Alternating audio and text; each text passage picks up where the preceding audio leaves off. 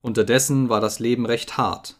Der Winter war ebenso kalt wie der letzte und das Futter war eher noch knapper.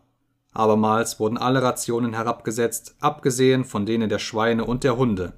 Eine allzu starre Gleichheit der Rationen, erklärte Quiekschnauz, würde den Grundsätzen des Animalismus widersprechen. Jedenfalls war es ihm nicht weiter schwer, den Tieren zu beweisen, dass es in Wirklichkeit gar keine Futterknappheit gebe, wenn es auch so scheinen möge.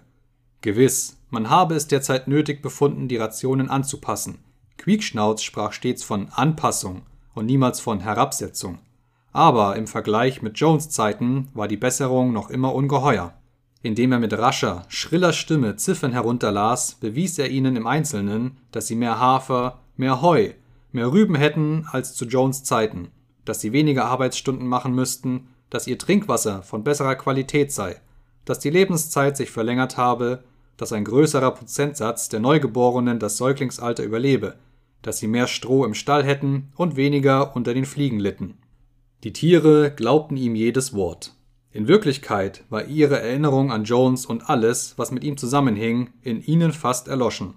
Sie wussten, dass das Leben heute rau und ärmlich war, dass sie oft hungerten und oft froren und dass sie zumeist arbeiteten, wenn sie nicht gerade schliefen.